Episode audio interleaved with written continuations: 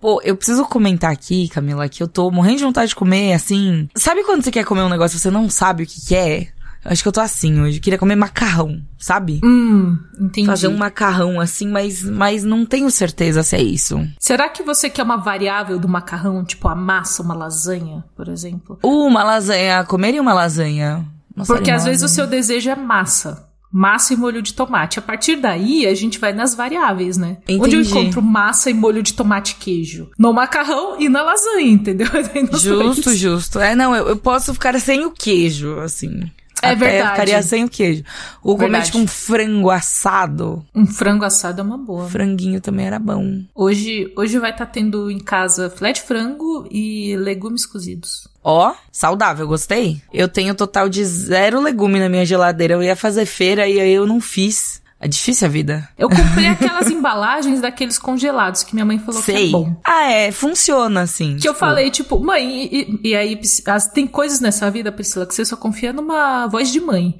Eu, tipo, mãe, esse legume funciona? Ela falou, funciona. Eu falei, então eu acredito nela. Porque se ela Exatamente. que o legume funciona. Se ela falasse é horrível, é terrível, não dá, não coma, aí eu não comprava. Aí vou testar, nunca fiz. É bom Mas que alguém já fez por você, né? Tipo, você não precisa testar, tipo, alguém fez o teste por você, né? Exatamente. É sempre o Magneto falando que os peões vão na, vão na frente. Dessa vez o peão foi a minha mãe. Mas. mas ela foi porque ela quis, entendeu? Foi espontânea vontade. Ela tes- quis testar. E aí eu, eu sinto uma aprovação já. Pra ter o legume congelado. Que parece prático, porque existe. Eu não sei lidar com coisas perecíveis, Priscila. A gente compra frutas e, e legumes e assim, as coisas estragam muito rápido. Eu tenho que Estragam. olhar, tipo, validade de ovo. É muito perto. E aí eu fico, eu me sinto obrigada a comer o ovo, porque, tipo, esse ovo vai vencer em dois dias. Eu confio em ovo vencido nem diante do apocalipse. Eu mal confio em ovo que tá na validade. Não sei como eles determinam a validade do ovo. Não É. sei. Não, então, mas ovo, ele dura mais do que o tempo que tá ali, com certeza. Você, para saber se o ovo tá bom, se não tá bom, você bota ele dentro de um copo d'água. Ah, E aí, se ele boiar, ele tá ruim. Se ele ficar, tipo, se ele ficar lá embaixo paradão, assim e tal, ele tá, tipo, fresquinho. Se ele ficar com a bundinha pra cima, assim, mas ainda lá no fundo, ele tá velho, é bom comer logo. Mas se ele boia, você pode jogar fora já. Eu amei Esse essa é o- dica, Pri. É isso. Eu Fica aí a isso. dica para todos vocês que compram Nossa. ovos. Exato, porque tem um rolê do tipo, é determinado a partir do momento que a galinha bota o ovo, a partir do momento que o ovo é embalado. Como, como se determina a validade de um ovo? Validade é uma coisa muito, é muito, tipo, é um conceito, entendeu? É, é subjetivo, às Claro vezes. que tem, claro que tem coisas que a gente não vai deixar, assim, por exemplo, minha mãe fica muito brava que eu chego lá na casa dela e aí tem umas coisas vencidas, mas aí não tá tipo vencido tipo, ah, faz pouco tempo, uma semana, uma coisa assim. Tem umas coisas vencidas há muito tempo, e ela fica muito brava que eu jogo fora. Eu sei, a minha mãe também, porque ela olha e Exato. fala, minha filha, é o olhar da, da, da pessoa experiente. Ela olha pra comida e fala, tá boa, tá ruim. Ela- É um olhar, Exato, assim, né? exato. Mas, mas, é, é arriscado, tem um risco. Mas a né? gente não arrisca. Então, Exato. é isto. Porque você pode passar mal. Exato, passar mal não é legal, a gente é contra passar mal. Exatamente. Então, muitas dicas no começo desse programa, Priscila. A gente tá ótima. Gente, sim, comece a ouvir o lado bunker com um caderninho anotando coisas.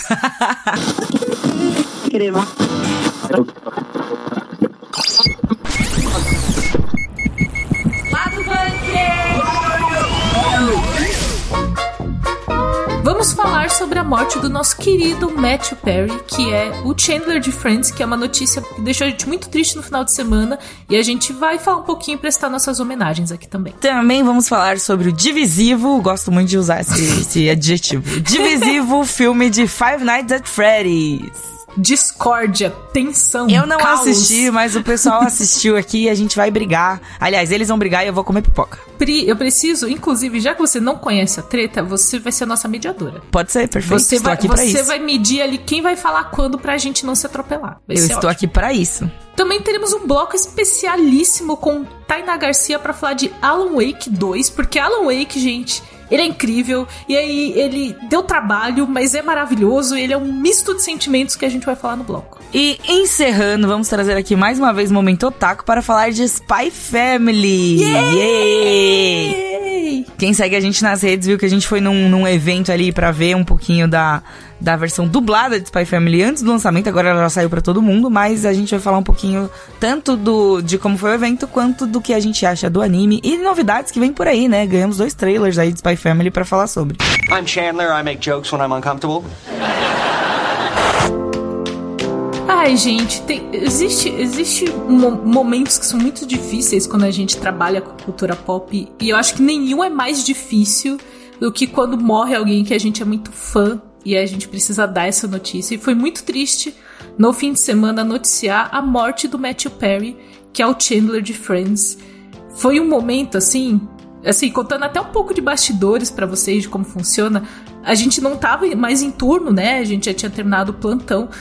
E quando começou a pipocar no Twitter, eu achei, eu juro que eu achei que era mentira, Pri. De verdade, assim. Ah, eu acho que a nossa primeira reação é sempre achar que é mentira, né? Assim, dependendo da fonte, a menos quando é literalmente um post na conta oficial da pessoa, é muito difícil a gente já bater o olho e falar assim, não, é, é real, assim, né? Tipo, já sair assim tal. A nossa primeira reação sempre vai ser de achar que é mentira. Até porque a gente quer achar que é mentira, né? Nessas situações. Assim. Exato. Assim. E assim, um cara, um cara novo, 54 anos, não é uma pessoa tão velha assim hoje em dia.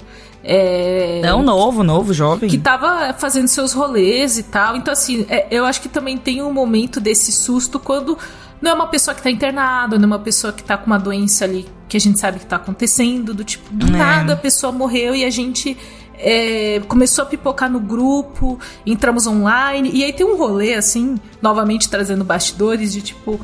Quando a gente é jornalista, que, que acontece um negócio disso, a gente vira a chavinha do bora noticiar. Então, tipo, nossos fãs precisam saber, a gente precisa apurar com a maior responsabilidade possível, porque é uma pessoa, é a morte de uma pessoa, tem família.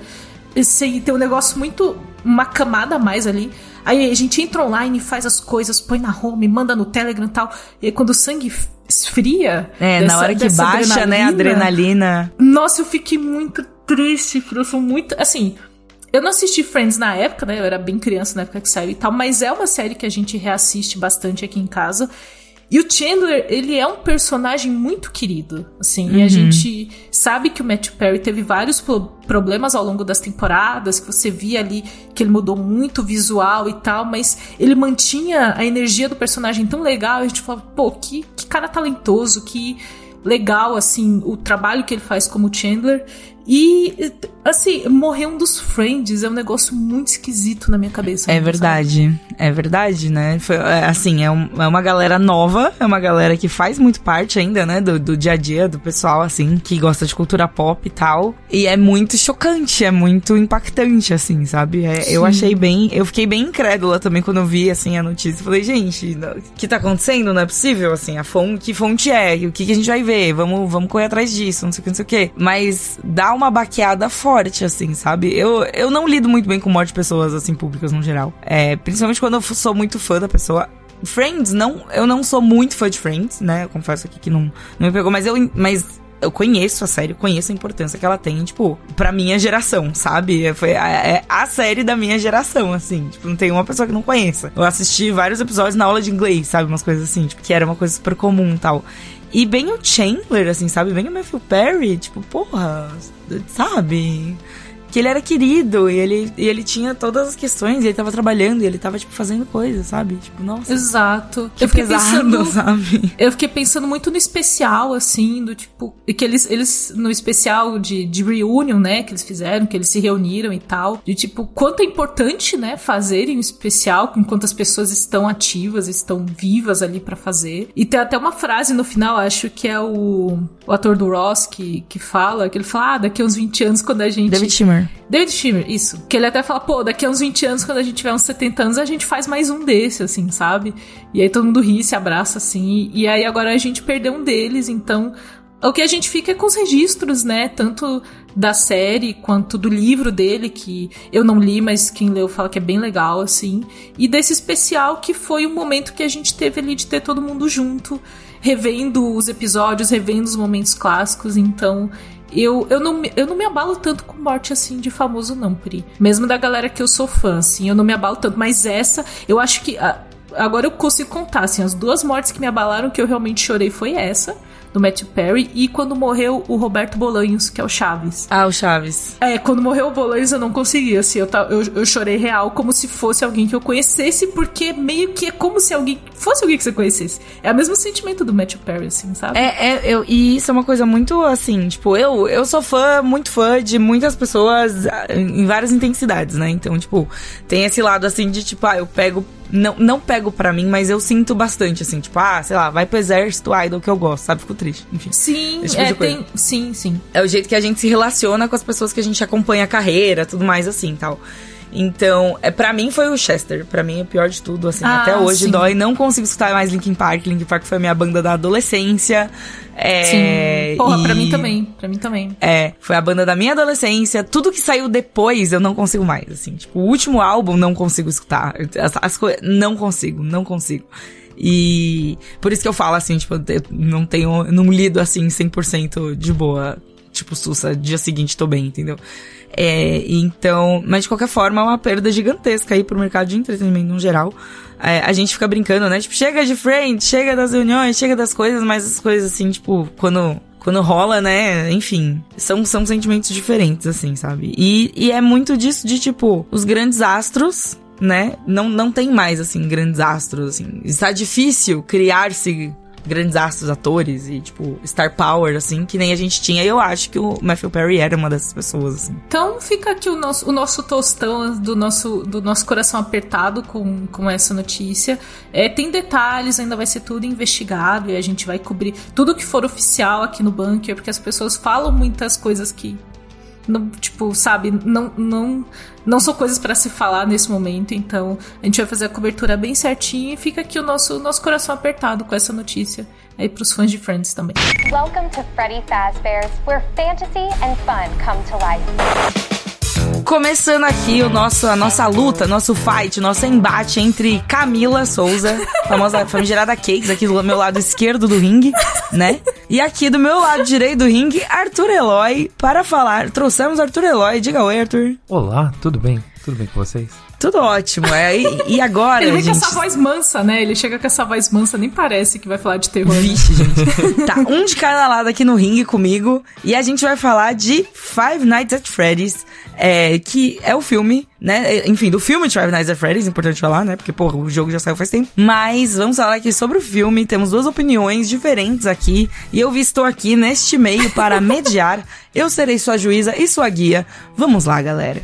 Vamos começar falando, Eloy, você, vamos começar falando sobre o filme, que você achou, sem spoilers. A crítica dele está aqui linkada na descrição deste programa também, muito importante. E vários outros conteúdos que o Arthur fez, easter eggs aí, tem cena nos Exatamente, créditos, teve tudo. até entrevista, então, tipo, Exato. tem assunto, entendeu? Teve assunto. Mas vamos lá, Arthur, fale-me, conte-me sobre o filme de Five Nights at Freddy's. Deixar, primeiramente, um abraço para nossa queridíssima Saori, porque ela está revisando os conteúdos de Five Nights at Freddy's, porque ela de fato é fã, né? Ela está inserida nesse rolê, então ela tá, tá me dando uma força, porque é ela que realmente manja. Consultora, eu, consultora. Consultora, consultora de Five Nights at Freddy's, e é importante dizer isso, porque eu fui assistir o filme com a perspectiva de alguém que ah, jogou um pouquinho do jogo, mas não é, tipo, realmente da, da comunidade, sabe? Tipo, não manja o é, não, não, estava dentro do fenômeno que virou Five Nights at Freddy's e eu achei um filme bem bizarro é, no sentido de que ele é ruim ele é mal feito ele não tem tensão, ele não tem ritmo, ele é super estranho, mas dá para você entender que ele é feito para um público muito, muito específico que acompanhou esse rolê bizarro de Five Nights at Freddy's ao longo dos últimos 10 anos, 9 anos. Então, eu meio que entendi o propósito. Eu não acho que esse propósito tenha resultado num filme bom. Então, eu não gostei. é isso. E nem é sobre isso que a gente discorda, porque enquanto filme também achei ruim. É, então, era, era isso que eu ia falar, assim. O filme é legal para quem assistiu, aparentemente. Vai pegar as referências, vai ser aquele, aquela coisa tipo. Pra quem jogou, né? incrível. né? Porque são muitos jogos de Five Nights at Freddy's, inclusive, não é nenhum, são vários, aparentemente. É uma, é uma mitologia, uma lore gigante. E aí eu assisti, porque eu falei, não, eu, eu preciso conversar com o Arthur sobre esse filme, então vou ver. Aí eu vi, achei muito. Assim, enquanto filme, a Bizarro. construção de roteiro, a construção narrativa, de arcos, de clímax, de, é muito esquisito. Tá todo mundo atuando muito estranho. A menina é muito esquisita.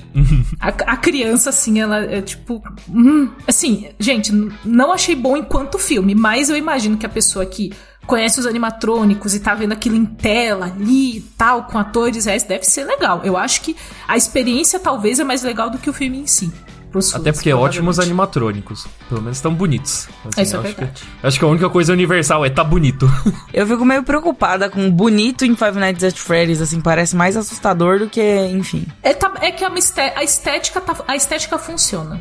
Eu acho que é mais ou menos por aí. É, é, bonito no sentido de que orna, e aí tem um negócio assim, o próprio, a própria, é, o local, que é o Five Nights at Freddy's, tem uma eles não exploram muito isso, poderiam até ter explorado. Tem uma pegada meio oitentista, meio neon, até um arzinho ali Stranger Things, assim, sabe? Uhum, uhum. Tipo, de, de uma coisa meio arcade. E aí, essa estética ali, ela funciona. É que ela não é o ponto. Eles não exploram tanto isso, eu acho, quanto deveriam no filme.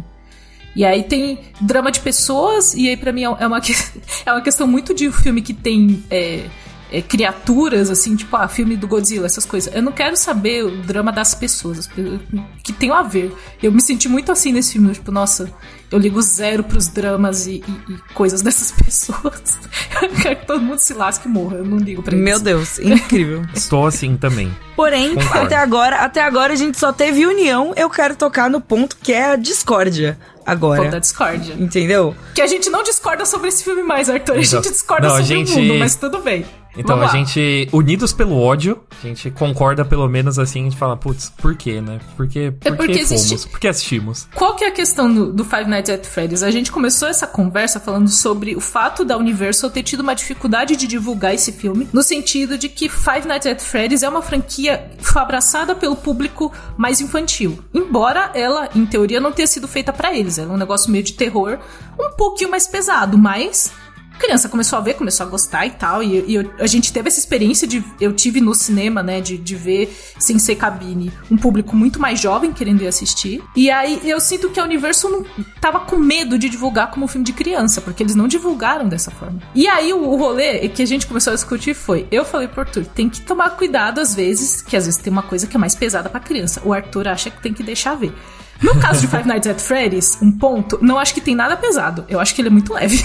É bem leve. Achei levíssimo, leve não. Ele intenciona a violência, mas ele não mostra tão graficamente. Então eu não acho que ele vai. Ele, ele nem assusta muito, na real.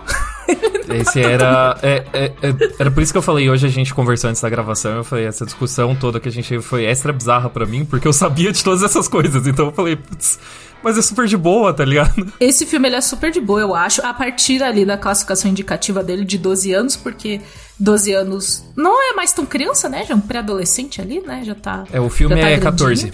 Na 14, real. 12, olha. 14... 12 são os jogos. 12 são os jogos. 14 dá pra ir de boa. 14 anos você já tá com as namoradinhas, entendeu? Tá, tá tudo bem. 14 anos tá show. Agora, uma, por exemplo, uma criança de 7, 8, talvez tenha uns medo. Talvez e aí a gente começou a bater nesse ponto de eu acho que tem que tomar cuidado e o Arthur acha que tem que deixar a criança ver o que ela quer. Não, não tem não, que deixar. Tem. Eu Calma. acho que. que... Pô, mediadora opinando? Que isso? Não tô opinando, não. eu acho que não tem que deixar é, a Camila continuar falando. Fale você, Arthur. É isso.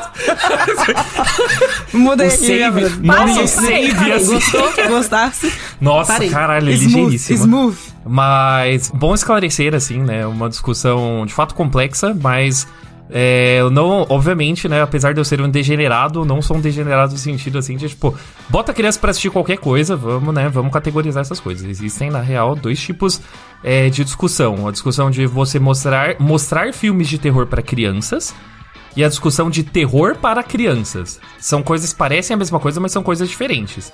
Mostrar filmes de terror para criança, no sentido de filmes que não são para crianças, aí eu honestamente sou um pouco contra, mas vai de cada pai. Cada pai sabe, né, onde, onde o calo eu aperta. Eu tenho história para contar disso depois, mas vou deixar pro fim do bloco. É aquele, eu não vou, eu não vou acordar pra, pra cuidar de criança chorando, então, né, cada pai que, que sabe o que faz. É, mas existe também, né, existe exemplos de crianças que são tranquilas com isso, mas novamente, né, não tem uma regra geral para isso. No outro caso de terror feito para crianças, aí vai é, existe faz muito, muito tempo, né? A discussão de se é se é uma coisa ou não é muito recente, porque na real sempre existiu. É, inclusive, você tem gerações e gerações de gente que foi criada com coisas de terror, que até hoje em dia são meio questionáveis, mas na época passavam de boas e deu tudo certo, sabe? Hoje em dia a gente lembra carinhosamente. Então acho que são coisas é, muito diferentes e o rolê todo é que Five Nights at Freddy's pode não ter começado assim. Pode não ter começado como um terror para crianças, mas o criador, o Scott Calton, ele entendeu muito rápido o que era. E ele adaptou muito rápido para isso. Ele entendeu qual era o público que tava e nunca foi para criança 6, 7 anos, mas sempre foi para criança 10 anos, para criança 12 anos. Sempre tava mirando ali.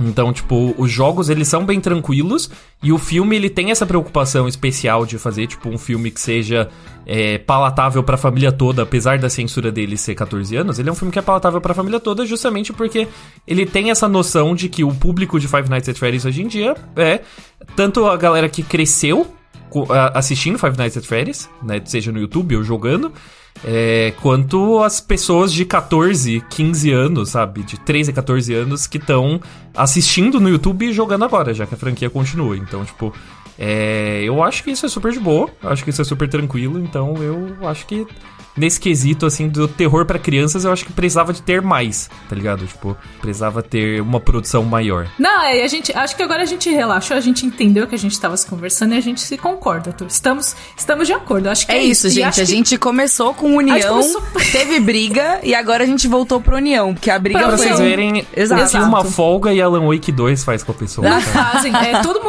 fica mais razoável, né? Mas... E o fato de eu ter visto o filme ajuda também. Mas eu, eu acho que tem esse caminho, sim, e aí tem muito um rolê de tipo do que você deixa a criança assistir ou não. E eu vou contar a minha história, tá? Qual que é a minha história? O meu irmão é um degenerado igual o Arthur. E aí, ele me, queria me mostrar filmes antes de eu ter idade para ver os filmes. E meus pais olhavam assim e falavam: bom, se o Fábio diz que ela pode ver, eu confio nele. Eles iam dormir e deixavam ver nos filmes. Aí eu vi o quê? O Evil Dead, do Sam Raimi. Uhum. Com uns sete anos. Eu tive muito pesadelo. Foi horrível. não, não recomendo que façam isso com as crianças, porque eu, eu sabia, tipo, eu já assistia filmes, eu gostava de cinema, eu sabia de tudo, mas a, a cabeça da criança não processa. Elas, tipo, você não separa bem. E aí, uns anos depois, ainda antes da idade que eu deveria, ele me botou pra ver Laranja Mecânica. Hum. Porque ele achou que era uma coisa assim, cinema, e this is art, sabe? Uma coisa hum. Scorsese, this is cinema. Uhum. Vamos, vamos apresentar coisas de cinema pra Camila, entendeu? Aí o rolê do Laranja Mecânica é que eu fiquei com medo de pessoas. Eu fiquei com medo de homem, especificamente, o que não é tão errado, é bom que tenha mesmo. Mas eu, eu, fiquei com medo de sair na rua, eu fiquei com medo de sociedade, entendeu? Eu fiquei com medo. Eu fiquei, não fiquei com medo de bichos na floresta. Eu fiquei com, com medo, medo de... de ingleses. Eu fiquei com medo de ingleses, exatamente. Então, assim, não sejam essas pessoas que apresentam as coisas antes da hora, mas eu acho que Five Nights tá ok. Se for 14, então, que é a classificação indicativa, ótimo. Às vezes é bom você conversar com seus filhos sobre o que, que ele tá jogando, o que, que ele tá assistindo, se ele se sente bem, se uhum, ele tá assustado, uhum. explicar ali que é tudo. Gente, é terror, é, é, é fantasia e tal. Às vezes é bom bater uns papos com a criança. Mas é, bem, não... é bem importante isso. É bem importante. Eu não sou a favor de proibir, porque eu acho que ela vai querer mesmo. Se você falar, não vai ver esse Nights aí que tá todo mundo vendo. Não façam isso, porque ela vai querer ver mesmo. E eu também não sou a favor de você achar que a criança não é um indivíduo e que ela não tem é, opiniões e gostos, e é bom respeitar as opiniões da criança. É bom só dar uma acompanhada, porque às vezes acontece o que aconteceu comigo. Porque eu queria ver.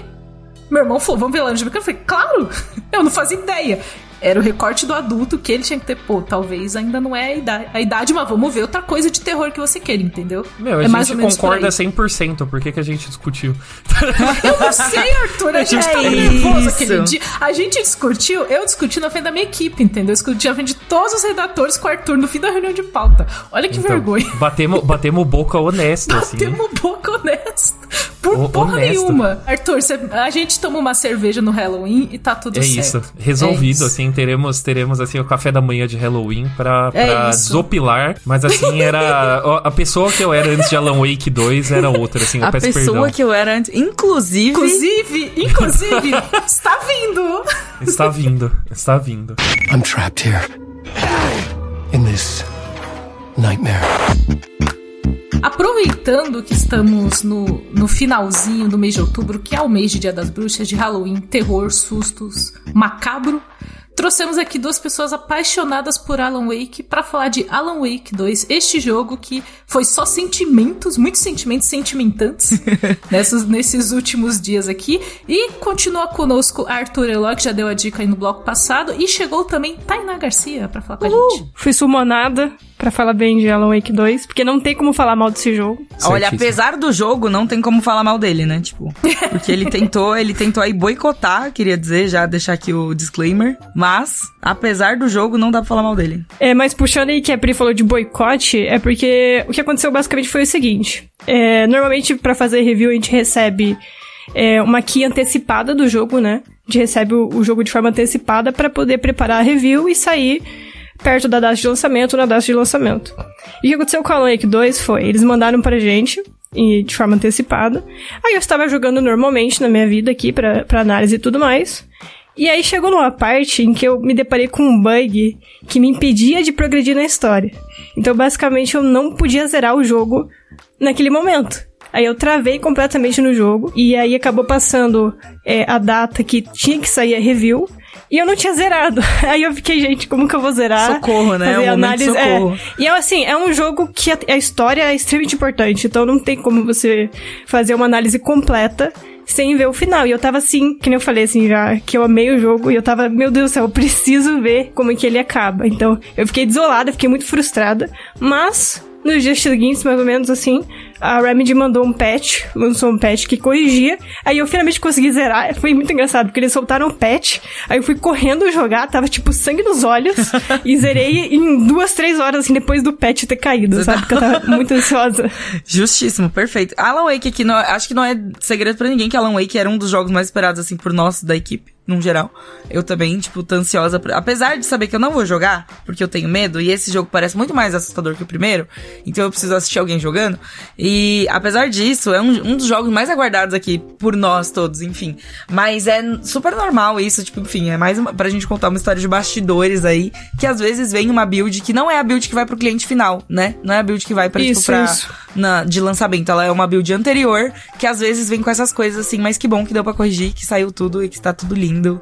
E agora. Sim, tanto que é esse bug nunca chegou pro pessoal que comprou o jogo no lançamento. Foi só para quem tava jogando antes. É, e para mim rolou esse bug, então eu fiquei travada ali. E daí só quando eles soltaram um patch específico para quem tinha esse save antigo, né, antes do lançamento, que teve o problema, mas eles resolveram. E aí, felizmente, consegui zerar esse jogo que é o jogo do ano, inclusive, né? Ih, olha lá. Jogo do ano. É, a Thay, ela deu a letra antes, né, do, do jogo sair, porque, né, bom, ela pegou para fazer review e ela já tinha falado, é o meu jogo do ano. E daí eu peguei para jogar no lançamento, eu assim me organizei, tirei uma folga para jogar no lançamento, porque eu, eu, eu é, Alan Wake 2 foi o jogo que eu tinha é, falado, né, quando a gente fez o nosso especial de final do, é, de fim de ano, no lado bunker ano passado, era o que eu mais esperava de 2023 e então eu, tipo, celebrei o lançamento, que 13 anos esperando é, é foda, É bastante né? coisa, é, bastante coisa. É bastante coisa e assim, eu estou na metade, eu ainda não, não zerei, né? Eu joguei tipo umas 10 horinhas e é facilmente o meu jogo do ano, absolutamente imbatível, é perfeito perfeito, perfeito, e eu simplesmente queria não estar trabalhando para jogar Wake 2. eu acho muito importante a Thay falar que é o jogo do Anela, porque aqui, até o momento, era Final Fantasy XVI, ela tava assim no... Então, tem uma história engraçada contar sobre isso, que tem um ouvinte nosso, que assim, eu sempre, quando eu jogo algum jogo, solto review, eu acabo postando no meu Instagram e comento. E esse ano, 2023, tá um ano incrível para jogo, então meio que meu, meu gote, né, meu jogo do ano mudou umas duas, três vezes. e aí teve um ouvinte ouvinte nosso que mandou, quando eu falei que Alan Wake era o meu jogo do ano, ele mandou uma mensagem falando, mas você já mudou acho que umas duas, três vezes, né, teu jogo do ano. Eu falei, pô, mas a culpa não é minha, 2023 tá realmente incrível para jogo, mas para mim foi uma coisa surpreendente com Alan Wake 2, porque eu, eu adoro também o primeiro jogo. Tava muito ansiosa e mesmo assim conseguiu superar minhas expectativas. E aí eu fiquei, cara, para mim esse é o jogo do ano com certa folga, e para mim esse tem um peso tão grande, porque 2023 tá um ano super bom para jogo, para vocês entenderem o quanto eu gostei, sabe? O quanto esse jogo para mim foi muito especial assim. Meu, eu, é, eu tinha expectativas muito altas porque Alan Wake é uma das poucas coisas, assim, que tocam o meu coração de pedra. Inclusive, quando saiu, tipo, trailer de anúncio, assim, chorei. Foi, tipo, foi estardalhaço todo, sabe? Mas daí, então, eu tinha expectativas e ele é absolutamente diferente do que eu esperava, na real. É, eu esperava outro jogo e veio uma coisa infinitamente melhor do que eu podia imaginar sabe? É meio que a. É, se você acompanhou qualquer... os jogos da Remedy, né, ao longo desses 13 anos, talvez até mais, se você joga as coisas da Remedy desde o primeiro Max Payne, é, Alan Wake 2 ele é meio que tipo a culminação de tudo que eles fizeram. Ele é meio que junta tudo de uma forma tão orgânica e ainda assim ele consegue elevar e, tipo, ter é uma linguagem muito própria. Ele consegue, tipo, misturar com, tipo, referências de séries, de filmes, é, de um jeito que não parece que ele tá só copiando. Porque, tipo, o primeiro Alan Wake, ele tinha um pouco isso, né? Ele parecia meio que, tipo, emaranhado de, de referências. E esse segundo, ele é um jogo que só a Remedy conseguia fazer, sabe? É, ele é muito, muito único. E tá sendo maravilhoso, assim, tá sendo maravilhoso de jogar. Cara, assim, sei lá, curou minha depressão. Sou uma pessoa nova, assim, desde desde ter Curou jogado onde Alan Wake 2. dói, né, Arthur? Curou onde dói, assim, tipo, eu nunca fui triste, eu nunca mais vou ser triste. E, inclusive, real, assim, ele alugou um espaço na minha cabeça que tá, tá difícil pensar em outras coisas, sabe? Eu, infelizmente, não consegui passar o final de semana jogando, mas porque, né, eu estava. Fiz festa de Halloween, tava, tipo, aproveitando e tal. E mesmo assim, chegou no final do dia, eu falei, nossa, esse final de semana foi muito bom, mas puta merda, como eu queria estar jogando Alan Wake 2. Parece que tá faltando uma coisa, assim, né? Ainda no. Pra encerrar, assim, né? Pra, tipo, coroar bem o negócio. Sim, mas é, eu, assim, o Alan Wake 2 é uma sequência, mas a Remedy também criou ele como uma experiência à parte. Então, eu sei que muita gente ainda não jogou o primeiro Alan Um Wake, então se absurdo. quiser pular pro É. 2, é, o absurdo eu Um recomendo jogar. absurdo, um absurdo. Mas se quiser ir direto pro 2 pelo falatório, pode ir tranquilo. E assim, pra mim é uma sequência que ela é ambiciosa nos pontos certos, sabe? É porque ela é o primeiro jogo que é survival horror da Remedy, então mudou o gênero da franquia, basicamente. E pra mim, isso corrigiu muito dos problemas que eu tinha com o primeiro jogo, principalmente em termos de gameplay, porque ele era meio truncado. Tinha uma parte lá que era impossível, basicamente, você correr direito e era uma coisa bizarra. E, e é assim, quando virou survival horror, pra mim corrigiu completamente o gameplay. O gameplay tá uma delícia, tá muito bom de jogar. E eles expandiram também conceitos do primeiro jogo de uma forma que fizesse a história e o gameplay conversarem, sabe? Então, pra mim foi assim, uou, eles pegaram uma coisa já genial, que eu considerava genial deles, e expandiram de uma forma completamente ambiciosa. E assim, é um jogo também que ele subverte expectativas, sabe? Porque ele é um survival horror, tem muita pegada de terror. Só que tem um capítulo nesse jogo que eu não parei de rir do início ao fim. E em que jogo de terror que você vai esperar que você vai rir durante um capítulo inteiro, sabe? Então, ele tem essas coisas assim de de coisas únicas do jogo que só esse jogo poderia fazer, que nem o Eloy falou, que só a Remedy podia fazer, que é uma história assim genialmente maluca, o gameplay é maravilhoso, e pra mim assim tudo casou, sabe? E eu fiquei, cara, realmente é uma sequência assim que ela é ambiciosa e acerta nos pontos certos, sabe? E puxando um pouquinho disso que a Thay tinha falado, né? Tipo, em relação ao primeiro jogo, eu acho legal, né, a história da Remedy, porque é, eles estouraram, né, com Max Payne ali na época do PlayStation 2 e do primeiro Xbox.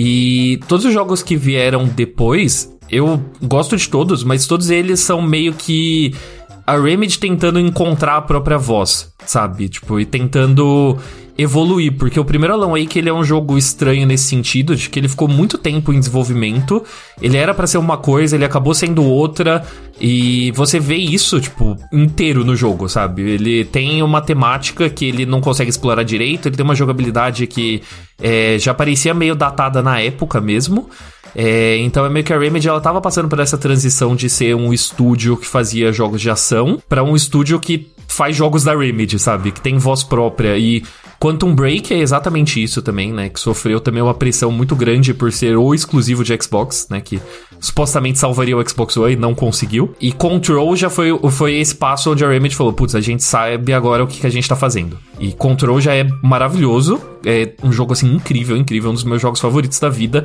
E Alan Wake 2 pega tudo que Control fez de certo e, tipo, faz ainda melhor, sabe? Ele aplica dentro do universo do Alan Wake, né? Coisas que veio de herança do Control. Que nem eu falei, pega conceitos que a gente conhecia do primeiro jogo e expande de uma forma assim que você fica, cara, realmente é, é a marca Remedy agora. Eu tô muito empolgada, gente. Que saco.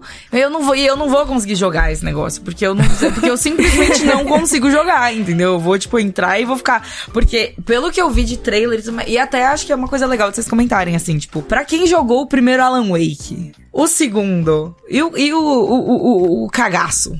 Muito mais assustador. Muito, Nossa, muito mais assustador. Eu descobri recentemente que eu consigo ligar a minha televisão numas caixinhas de som que eu tenho aqui, que são ótimas, assim. Daí, daí faz, tipo, sei lá, uma semana que eu descobri isso. Daí eu falei, obviamente, né, vou jogar Alan Wake com a melhor qualidade de som possível. E teve alguns momentos que eu tive que abaixar, assim, o som, porque o negócio tava pegado, sabe? Os jump scares, o jeito que ele constrói a tensão. E novamente, bate muito no que a Thay falou de que tem momentos leves, tem momentos que você descontrai, que você ri, que você explora, né, tipo, cenários e você vai vendo as piadinhas e é, coisas mais peculiares ali do universo que é divertido, mas quando ele pega pra ser tenso, ele é muito, muito tenso. Sim, é, eu joguei ele inteiro de fone de ouvido porque. Que horror.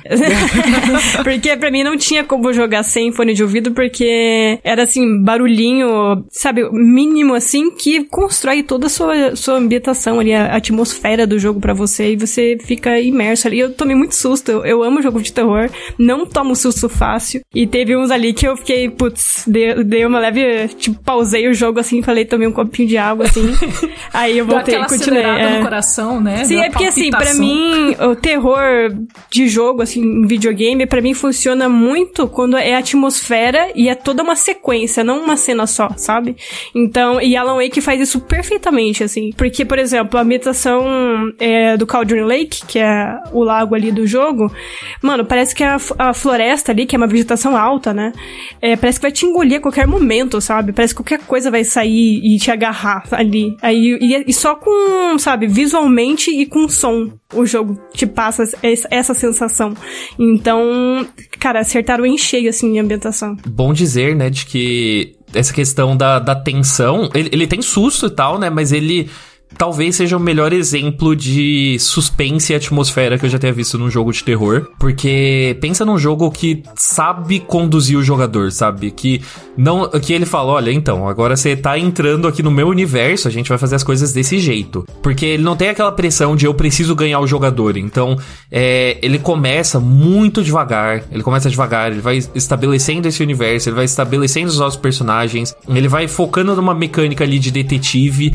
Você só vai pegar numa arma pra atirar, apesar dele ser, né, teoricamente um jogo de tiro, só vai pegar numa arma pra atirar, tipo, depois de uma hora e meia de jogo, Meu sabe? Deus, que horror. Demora muito, porque ele tá fazendo as coisas assim de tipo, olha, a gente vai te contextualizar aqui, e mesmo assim não vai ser um jogo de ação, sabe? Não vai ser um jogo que você vai, ah, sair atirando e desviando e fazendo um monte de coisa, tipo, relaxa, sabe? Você tem que ficar tenso e você tem que explorar e você tem que conhecer outras coisas, né, além dessa dinâmica, é, da- além da fantasia de poder que é tão comum em videogame, sabe?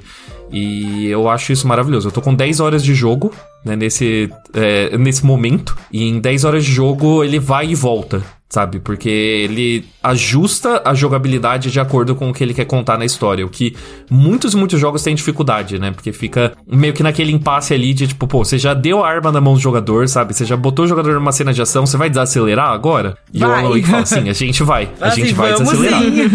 Sim, com certeza. E uma coisa que eu gostei muito também é que Alan Wake tem muito daquelas cenas FMV, né? Que é com Ai, atores sim. reais, assim. E, assim, eu, pessoalmente, eu não sou muito fã desse tipo de elemento em jogos. Eu sinto que às vezes fica... Que é fácil ficar brega, sabe? E, por exemplo, no primeiro Alan Wake eu acho um pouco brega, mas eu achei que no 2 eles acertaram no sentido de fazer isso conversar com a narrativa, porque tem a história, né mistura realidade, e ficção. A ficção dos livros de terror, do Alan, e a realidade, né, a realidade da vida. E assim, para mim, aquilo ali conversou tanto, sabe? Ter as cenas com os atores ali, a forma como eles construíram, que para mim foi genial, assim. Foi, acho que a primeira vez que eu, eu falei assim, falei, cara, muito genial a forma como eles usaram isso ao favor do jogo, sabe? Não ficou brega, ficou, ficou maravilhoso mesmo, assim, de verdade. É perfeito, as projeções, assim, durante momentos de alucinação, e você. É, os sustos mesmo, né, que, que vem é, em vários momentos ali que, tipo, a tela pisca em preto e branco e que são sustos gravados em live action, né? Tipo, com os atores. Que coisa horrorosa. E vem só como um flash. muito, é muito Twin Peaks The Return, uhum. na real, né? Tem o episódio, o episódio 8 de Twin Peaks The Return, que é também toda uma sequência de alucinação ali em preto e branco, tipo, molda muito Alan Wake 2 e é tão bem usado, sério. É, esse jogo é perfeito. É simplesmente perfeito, não tem como definir de outro jeito. Sim, é que mistura muito, é, mistura muito os atores reais com o gameplay. Na hora que você tá jogando, aí para mim aquilo ali, sabe, explodiu minha mente. Eu falei, cara, tem como usar sem ser brega. Bom, gente, eu vou encerrar aqui. Encerra. Bloco, Encerra que senão, senão a gente fica duas horas. senão, esse aqui vai virar o lado bunker só de Alan Wake, o que não seria 100% contra. Vários textos estão na descrição. Então você, você que quer um, um, jogo de terror aí pro seu Halloween, encerrar outubro, Alan Wake é a recomendação e a gente vai criar também no grupo do Telegram um post de discussão específico de Alan Wake. Yes. Pra, assim, ter o coração de todo. Se o Arthur vai fazer uma dissertação nesse post, então você que quer saber falar mais de Alan Wake, Grupo do Telegram, é tá na descrição Nosso grupo pra falar de Alan Wake e tomar café juntos, assim. A gente vai fazer 500 personagens de jogo e tomar café sincronizados toda vez. É assim, isso. eu e a Thay, a gente tá assim já. Com certeza.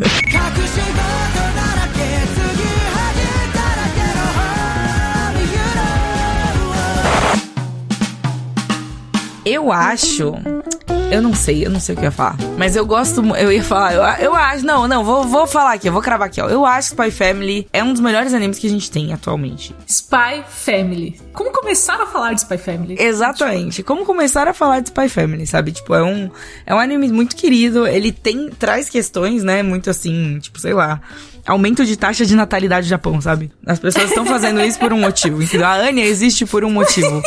Mas ela real existe por um motivo muito bom, que é, sei lá, mostrar a criança, mostrar. É, é isso aí. Gente, estou completamente enrolada hoje, não sei se vocês perceberam, mas assim, a, a, a sinapse aqui do, do, do, do neurônio 1 com o neurônio 2, eles não estão conversando direito. Mas o ponto é, Spy Family é muito bom.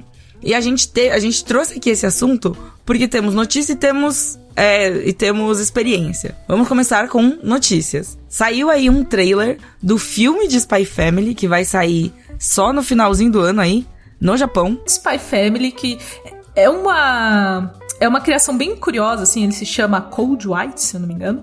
E ele é uma história original, escrita pelo criador do mangá, o Tatsuya Endo. É uma história que não tem no mangá, mas é escrita por ele, então ficamos empolgados, assim, filme. Quando fi, filme de anime. Queremos, queremos que passe Queremos aqui. filme de anime, tá? Exato. Ele vai começar a ser exibido no Japão em 22 de dezembro e deve chegar aqui pra gente Somewhere Over the Rainbow, entendeu? Algum dia. Sim. Algum dia ele chega, mas, mas a, gente a gente, tem boas expectativas, porque a gente teve aí, pô, teve filme de Jujutsu foi pro cinema? Ou foi só filme o de Demon Jujutsu foi pro cinema? Demon Slayer foi também, não foi? Sim, o filme de Jujutsu, inclusive, eu assisti duas vezes no cinema. Informa é informações otakus pra vocês. Informações gente. otakus pra vocês aqui, ó. Jujutsu Kaisen Zero. Nem gostei tanto assim e assisti duas vezes no cinema.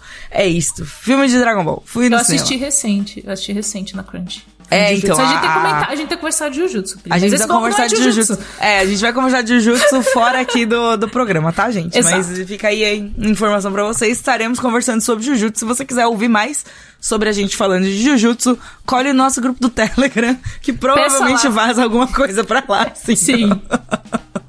Enfim, mas estamos aqui falando de Spy Family. A gente tem aí o trailer do, do filme, né?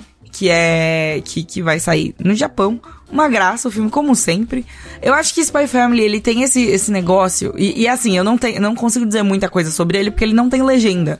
Então. Sim, mas a, a gente, viu assim, que a- olha, bonito, entendeu? A Anya, Anya vai estar em perigo? Parece que o, o- vão ter que salvar a Anya de alguma coisa que está acontecendo e aí, tipo, meu Deus, não coloca a criança em perigo. Exatamente. Não, não pode, não pode. Não pode. Protejam a criança. E aí, além disso, né, temos também um trailer para o próximo arco do anime, que é o arco num cruzeiro. Que aparentemente é um arco super querido pelos fãs da obra, que já leram o mangá e tudo mais. E assim, pelo esse pelo trailer eu já vi várias coisas que parecem muito interessantes. A gente vai ver a Yor muito em ação, a gente vai ver a Anya fazendo merda, enfim, que é normal, Sim. mas, mas sempre é divertido, a gente tem que dar risada. Pô, eu não cheguei nessa parte no mangá ainda, inclusive eu tenho três edições do mangá compradas na estante que eu não li ainda, porque me falta tempo. Mas eu vou ter algumas atividades que vocês vão saber nos próximos dias aí, então talvez eu tenha tempo de ler. Em deslocamentos, talvez. Deslocamento é uma palavra fortíssima, tá? Teremos deslocamentos aí. Em deslocamentos eu costumo ler bastante, então quero ficar em dia e gostei especialmente dessa desse recorte da Yor ter mais destaque, porque é uma coisa que quem não avançou muito no mangá fala, pô, tipo, a Yor, ela orbita muito a história do Lloyd e ela tá sempre ali ao redor do tipo, porque a Operação Strix e tal. Mas eu quero saber mais da Yor, e aparentemente o mangá tem, o- tem esse momento de tipo, vamos falar mais e ali do de como é o trabalho da Yor, co- como que é essa organização para qual ela trabalha também, que é uma coisa que ainda tá um pouco É um mistério, nebulosa. né? Assim, é. Exato, e como que ela chegou até lá, tipo, como, que caralhos isso começou, meu Deus do céu. Então, queremos, eu quero ver mais da Yor, sabe? Eu tô assim, Lloyd, eu gosto de você, mas eu já sei tudo sobre você que eu queria saber. Aguenta um pouco aí. É, assim, até porque eles não querem contar as coisas pra gente do Lloyd, né? Exato, Ele- é. Então, tipo, me, me dê mais da Yor. A Yor é perfeita, ela é maravilhosa. Eu quero saber mais sobre ela e nós saberemos mais provavelmente aí nesse arco. Porque mostrou já ela é, fazendo várias coisas Sim. ali. Mas, além de tudo isso, além de trazer as novidades, as principais novidades sobre Spy Family aqui pra vocês, a gente veio comentar também que a gente foi num evento da Crunchyroll, onde eles exibiram os primeiros episódios dublados, né, da segunda temporada de Spy Family com a presença dos dubladores e foi assim muito divertido, porque chegou o convite, aí eu aí é, eu e a Camila estávamos nos desencontrando, estávamos Sim. desencontradas aí, né? Porque ela voltou de férias, eu fui numa missão e daí agora, enfim, voltei da, da viagem e ela também não, não, não- estávamos aí desencontradas já. Quantas semanas faz que a gente não grava juntas também? Eu acho que deve fazer umas três, quatro, porque só de férias minhas foram três semanas. Porque eu voltei numa terça. É, você Então, voltou quando eu um voltei, dia, exatamente. quando eu voltei, o cast já tava no ar. Aí na semana que eu voltei, eu não participei, né, da gravação. Isso. Já tava no ar. E aí isso. na outra eu vi. Então é isso. Faz, Exato. tipo, muito tempo que a gente não grava junta, tá? Então estávamos desencontrados, mas a gente se encontrou pra, pra E- ver anime. É isso. Pô, e foi muito legal, assim, de ter o evento no cinema, porque a gente. é, eu já tinha assistido esses dois primeiros episódios legendados lá na Crunchyroll, e eles mandaram um convite, assim, pô, a gente vai exibir no cinema. Mano, que legal ter esses, esses eventos, assim, ter mais essa presença é, dessa divulgação de animes no Brasil, mais ativa, assim. E- Sim, sim. E foi super legal que os dubladores estavam lá. Gente, a pequena Anya, a Anya, a, a moça que faz a voz da Anya, ela é perfeita. Ela é simplesmente tudo na minha carreira, sério, perfeita. Maravilhosa. Um beijo, Nina. Fica aí a informação. Exato. O nome dela é Nina. Enfim, e aí, eu sempre fico, eu quero fazer aqui uma reclamação formal, um uma reclamação first world problems, assim. Eu sempre saio muito chateada quando eu assisto essas coisas no cinema. Por Porque eu volto pra minha casa Ah, e eu assisto na telinha, entendeu? Nem se eu assistir na TV. eu volto É tão assim legal. assistindo no celular, assim, a minha tela diminui muito. Exato, sabe? tipo, é, é muito triste, assim. Então, eu sempre fico muito feliz que essas coisas existem, a gente tem a oportunidade de ir, assistir, cobrir, enfim, tudo mais. E aí eu sempre me dá a depressão pós assistir anime no cinema, que é, Sim. tipo, vou ter que voltar a assistir na minha casa, nas minhas telas menores, assim, sempre. Gente, sabe? isso, isso é um pedido para distribuidores trazerem mais animes no cinema, entendeu? Exatamente, Isso, é isso que a Pri está pedindo com este Exatamente, relato, exatamente. Eu tô falando aqui assim, ai, nossa, seria tão legal se tivesse mais animes no cinema. Por sabe? favor, gente, vamos lá. E assim, é um evento também que a gente encontrou muitas pessoas da área, muitos amigos, pessoas queridas. Então foi foi um dia assim que eu, eu me senti abraçada e bem tratada, Priscila. É isso, é, é senti tudo que a gente feliz. quer, né? A gente só quer ser bem tratada. No fim do dia é Exatamente. só isso. Exatamente. Então, a, a segunda temporada aí de Spy Family tá disponível na Crunch. Tem episódios dublados. Eu tô em dia com a Spy Family. Botei em dia no final de semana. Estou feliz. Felicíssima. Sucesso. Eu não estou em dia com Spy Family. Eu atualmente só estou em dia com Jujutsu, basicamente. Eu tô chegando. Eu cheguei em Shibuya. A gente conversa depois. Ixi. Então vamos conversar. Tá muito legal. Enfim. E Madamo. Ah, desculpa, pode Não, eu ia falar que Spy Family é, ele é um anime muito legal porque ele, eu, eu sinto que ele mistura gêneros, então ele é meio comédia, ele é meio ação, ele e tem essa relação de família que eu gosto muito essa coisa do o que to- o que cada um, cada pessoa esconde. Qual parte de você você esconde do mundo? Todo mundo tem uma parte, e a Spy Family leva isso aos níveis Ao loucuras. extremo, é. Mas eu acho uma representação muito legal disso, então está no meu coraçãozinho, estou assistindo toda semana e assisto a Spy Family, fica a dica. Eu estou cogitando, eu estou cogitando aqui, Cakes, aí vou deixar aqui um, um spoiler, mas estou cogitando recomendar a Spy Family pro Alexandre, pro Jovem Nerd. Eu acho que eu acho que ele vai gostar. Então, eu, Eu eu, que sinto que, gostar. tem uma possibilidade, entendeu? Dele gostarem. É Ainda é um anime que dá pra ele assistir junto com a Piccolo, entendeu? Tem todo um... Exato. Enfim, eu acho que É muito família. Ele é muito família com. Ele é muito família com todos os recortes, mas muito família, entendeu? É, então, acho que pode ser O interessante. episódio. do- eu, eu acho que a pessoa que não se apaixonar pelo episódio do Bonde. Não, não, tem como. O episódio do Bonde é entendeu? perfeito. Esse Entendeu? episódio é perfeito, é. Se você. é muito bom! Ah, É se- muito bom, Se é você acha muito qualquer bom. coisa de paz tá meio mais ou menos, chega o episódio do Bonde. O Bonde é o cachorro, gente. Ele é Importante. lindo. Ele é lindo. Começa que ele é um cachorro, então a gente já é, assim, completamente parcial. Vendidas, vendidas pro cachorro, assim, sem condição. E ele é um cachorro que prevê o futuro. Fiquei com essa informação. Incrível. Exatamente.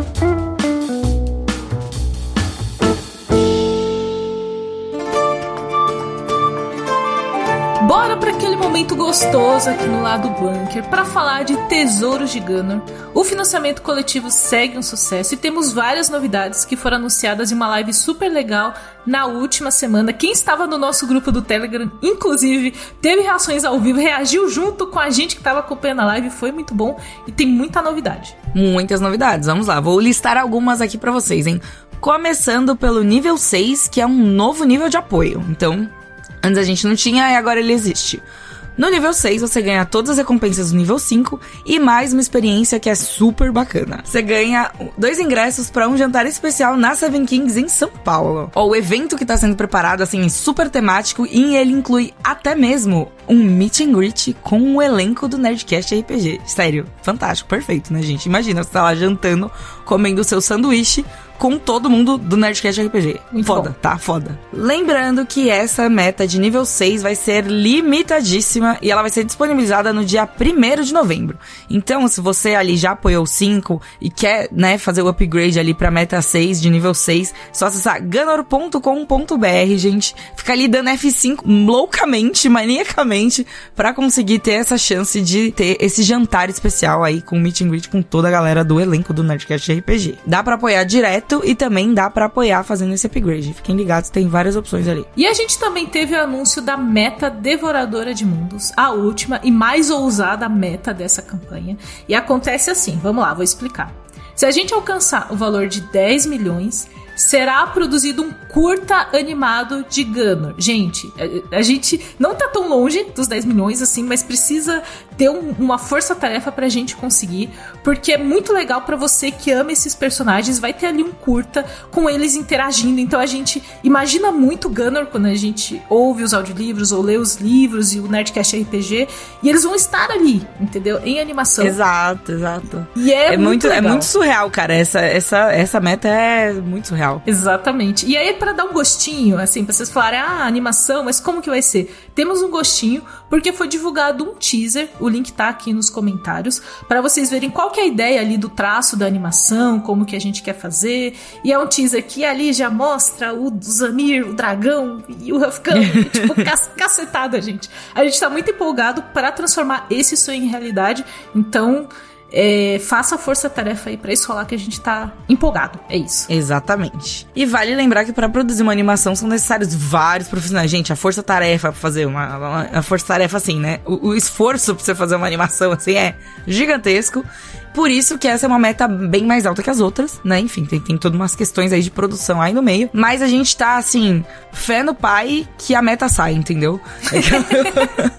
Estamos assim, se Exatamente. todo mundo colaborar, a gente consegue chegar nela e de verdade vai ser muito incrível. Imagina uma animação, gente. Tipo, sério, é muito outro nível, assim. Exatamente. E a gente tem novidades também que, graças à quantidade de apoios que nós tivemos até agora, a gente conseguiu viabilizar duas novas metas de agradecimento que elas já chegam batidas, assim, elas estão prontas. Que é a revista Dragão Brasil Especial de Gunner, que será impressa. Ou seja, todo mundo que apoiou a partir do nível 2 vai receber a revista fisicamente, então a gente conseguiu incluir mais essa recompensa física pro pessoal. E a gente tem o pré-wash em todas as miniaturas, que é um tipo de pintura base que dá sombra e volume pras peças. Inclusive, eu vou deixar linkado aqui um vídeo que tá lá no Instagram do Jovem Nerd, que ele mostra um pouquinho de como é essa pintura. Vocês sabem, o Jovem Nerd adora pintar miniaturas, então ele trouxe essa possibilidade do pré-wash e graças ao apoio de vocês, todas as miniaturas vão com pré-wash. Fica lindo demais, gente, de verdade, fica muito bonito. É isso aí, gente. A gente ainda tem mais metas estendidas e novos addons, então se você quer ali complementar o seu nível, às vezes você não quer, tipo, subir o nível do seu apoio, mas você quer ali botar um livrinho a mais, entendeu? Botar um negócio ali, tá, Um mimo, entendeu? aumentar o mimo, Um pra Exatamente. Você quer se dar um mimo ali? Você pode dar uma olhada lá que a gente colocou vários addons também na campanha. Então, gente, não deixem de apoiar. Chamem os amiguinhos. Acessem lá ganor.com.br. Bora fazer tudo isso, todas essas coisas maravilhosas acontecerem.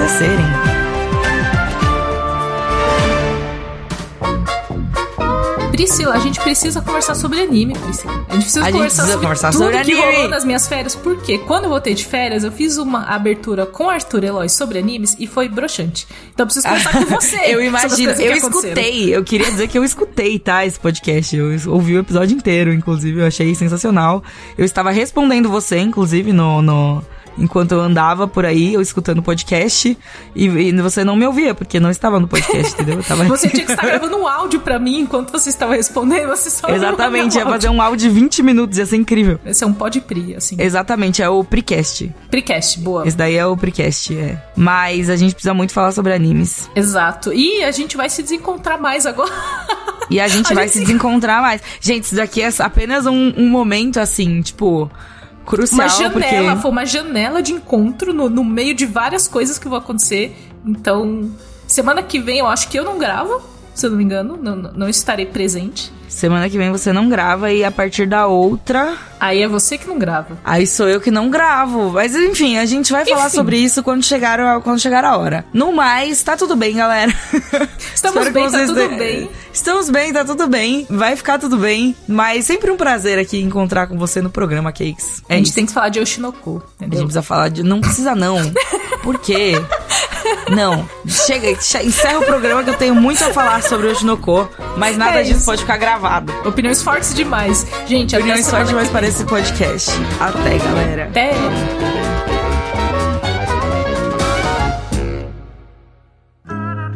Programa editado por Doug Bezerra.